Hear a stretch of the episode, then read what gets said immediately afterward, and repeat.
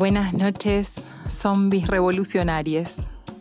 Aquí Soledad para encarar un viernes más nuestra columna degenerante, nuestra columna que aún no tiene nombre, que oscilará entre el espanto y la ternura como, como conversamos el viernes anterior.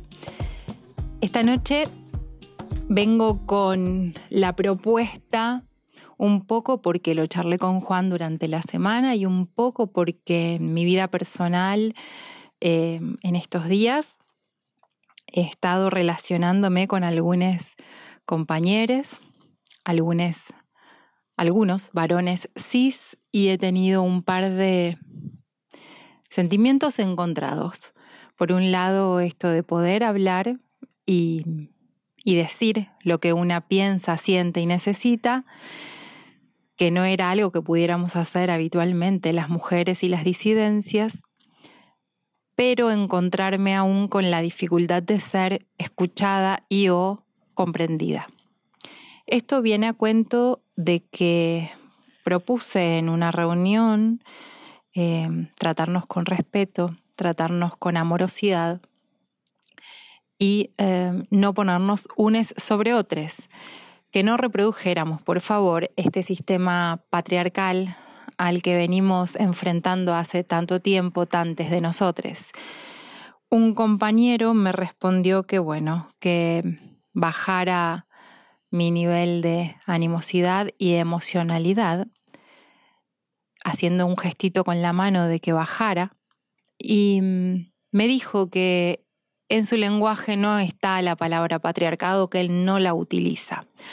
Lo cual me llevó a pensar que quizás este compañero no entiende qué quiere decir patriarcado, por lo que traemos hoy esta definición, a ver si lentamente y machacando y tratando de hablarnos con amor y explicarnos las cosas, quizás podamos ir avanzando, entendiendo, comprendiendo algunos de nosotros. Según el diccionario, patriarcado es una forma de organización social en la que la autoridad es ejercida por un varón, jefe de cada familia denominado patriarca. Patriarcado y patriarca derivan de la palabra pater, que en latín significa padre. En la antigüedad, el pater familias era el ciudadano independiente que tenía el control de todos los bienes y personas que pertenecían a la casa, es decir, a la familia. Familia también proviene del latín y es el conjunto de personas y cosas que pertenecen a un solo hombre. Acá quiero contar una cosa de la que me enteré estudiando para esta columna y que y es, esto es que familia, la palabra, eh, de la palabra familia, perdón, deriva la palabra fámula, cuya traducción es sirviente. La dejo para que pensemos. En fin, en sentido literal, entonces el patriarcado es la autoridad del padre, es decir, el predominio del marido sobre la esposa, del padre sobre la madre y de los hijos sobre las hijas. Y todo esto justificado, claro, por un orden simbólico mediante los mitos, por las religiones y por el lenguaje. Y acá, bueno, es el tema, el tema de la actualidad y al que me gustaría volver en próximas columnas el lenguaje, la religión y los mitos que reproducen esta superioridad como la única estructura posible. Ahora, ¿esto siempre fue así? No, la humanidad pasó por distintas formas de organización social hasta llegar a esta. Y en realidad la posibilidad de acumular excedente, que es lo que sobra de una producción, es lo que dio origen a las clases sociales. Y esto fue lo que transformó también las relaciones parentales, las que pasaron de ser de matrilineales a patriarcales. Según estudios antropológicos de sociedades antiguas, Engel pudo demostrar que éstas no se basaban en el patriarcado, sino en un sistema comunitario de relaciones sexuales. Él explicó que la forma patriarcal de la familia era admitida como la más antigua de todas, es decir, como si la familia no hubiera tenido ningún tipo de desarrollo histórico. Pero la familia, tal como la conocemos ahora, no siempre existió. Según lo estudiado por Engels, en las sociedades primitivas se vivía de la recolección, la caza y la pesca y predominaba la escasez. En esas sociedades, hombres y mujeres participaban de las tareas de supervivencia en igualdad, no existía una división sexual del trabajo. Además, las mujeres tenían un lugar privilegiado por cumplir un rol en la reproducción de la especie. Esto hacía que los lazos de parentesco se definieran por línea materna y esto es a lo que denominamos matrilineal. Además, las niñas pertenecían a la comunidad y eran criadas socialmente entre todos. Pero cuando apareció la agricultura, los cambios fueron enormes. Se comenzó a abandonar la vida nómada y se empezó a planificar. Las comunidades podían asentarse en un lugar y permanecer. Esto les permitió a esas sociedades incrementar los productos necesarios para sobrevivir y acumular riquezas. Más tarde, con el tiempo y con el desarrollo a gran escala de la agricultura y la ganadería, comenzó a aparecer el excedente, generándose las bases materiales para que surgieran nuevas formas de vida. Así se desarrolló progresivamente una nueva división entre los que producen y trabajan, que serán la mayoría de la sociedad, y una pequeña minoría que no trabaja y vive a costa del trabajo ajeno, es decir, las clases sociales. Por un lado, una pequeña minoría garantiza su poder mediante la fuerza, teniendo el control de las armas, ejerciendo el gobierno y apropiándose de las tierras. De esta forma surge también la propiedad privada y las primeras formas de Estado. Todas estas transformaciones modificaron rotundamente la vida de las mujeres y disidencias. Ahora que existe el excedente, hay que mantenerlo a lo largo de las generaciones.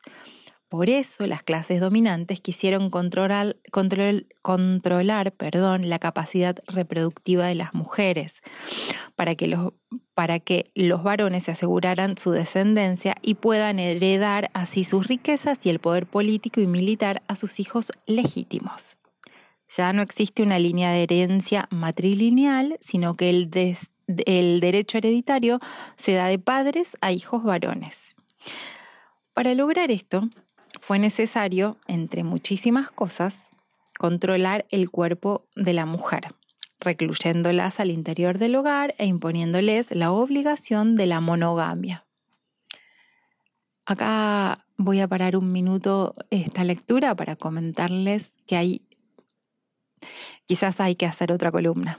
Mm, simplemente voy a decir cinturón de castidad y voy a seguir. Si bien estos estudios de Engels han tenido mucha crítica y cosas para revisar, su principal aporte fue plantear la forma de explorar la, relación entre capitalismo y patriarcado, reconociendo que existe una historia de opresión de género que surge con la sociedad de clases, pero precede a la, sociedad capitalista, y también permitió abordar por qué el capitalismo utiliza a favor los prejuicios ancestrales patriarcales sobre los que construyó la dicotomía reproducción-producción. Hoy no quedan dudas de que el capitalismo es el mejor socio del patriarcado y de la opresión que éste genera, para poder así mantener la explotación y aumentar sus ganancias. Actualmente, aunque algunas cosas hayan cambiado, el trabajo doméstico sigue recayendo mayoritariamente sobre las mujeres de cada hogar aunque desde hace ya décadas las mujeres se hayan incorporado cada vez más a los trabajos por fuera del hogar. Eso sí, con salarios más bajos y trabajo mucho más precarios que los varones.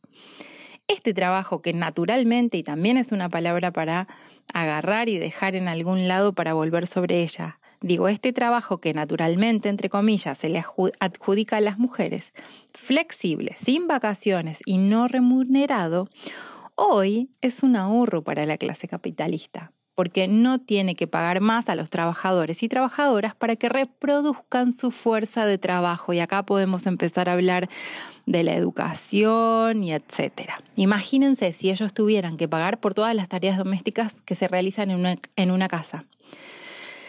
Esta es la hipocresía del capitalismo patriarcal que destruye los vínculos y este es el ahorro de, de las patronales y los gobiernos de turno.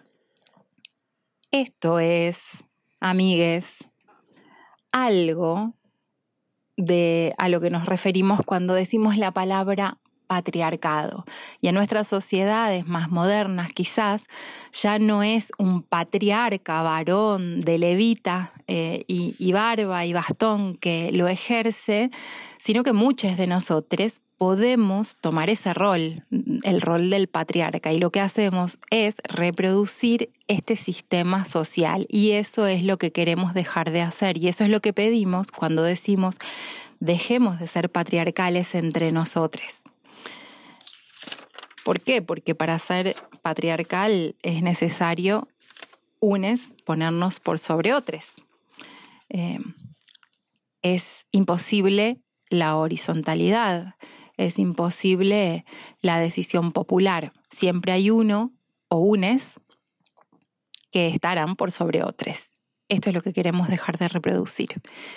En próximas columnas, para que no se haga tan largo, pienso que estaría bien también compartir a qué nos referimos cuando decimos feminismo, cuando decimos machismo, cuando decimos economía feminista, cuando decimos naturalizado, cuando hablamos de género tantas cosas para conversar y, cómo se ha ido erigiendo todo este sistema macabro sobre el cuerpo de las mujeres y las disidencias. Un abrazo grande, muchas gracias por estar ahí y que tengan un lindo fin de semana.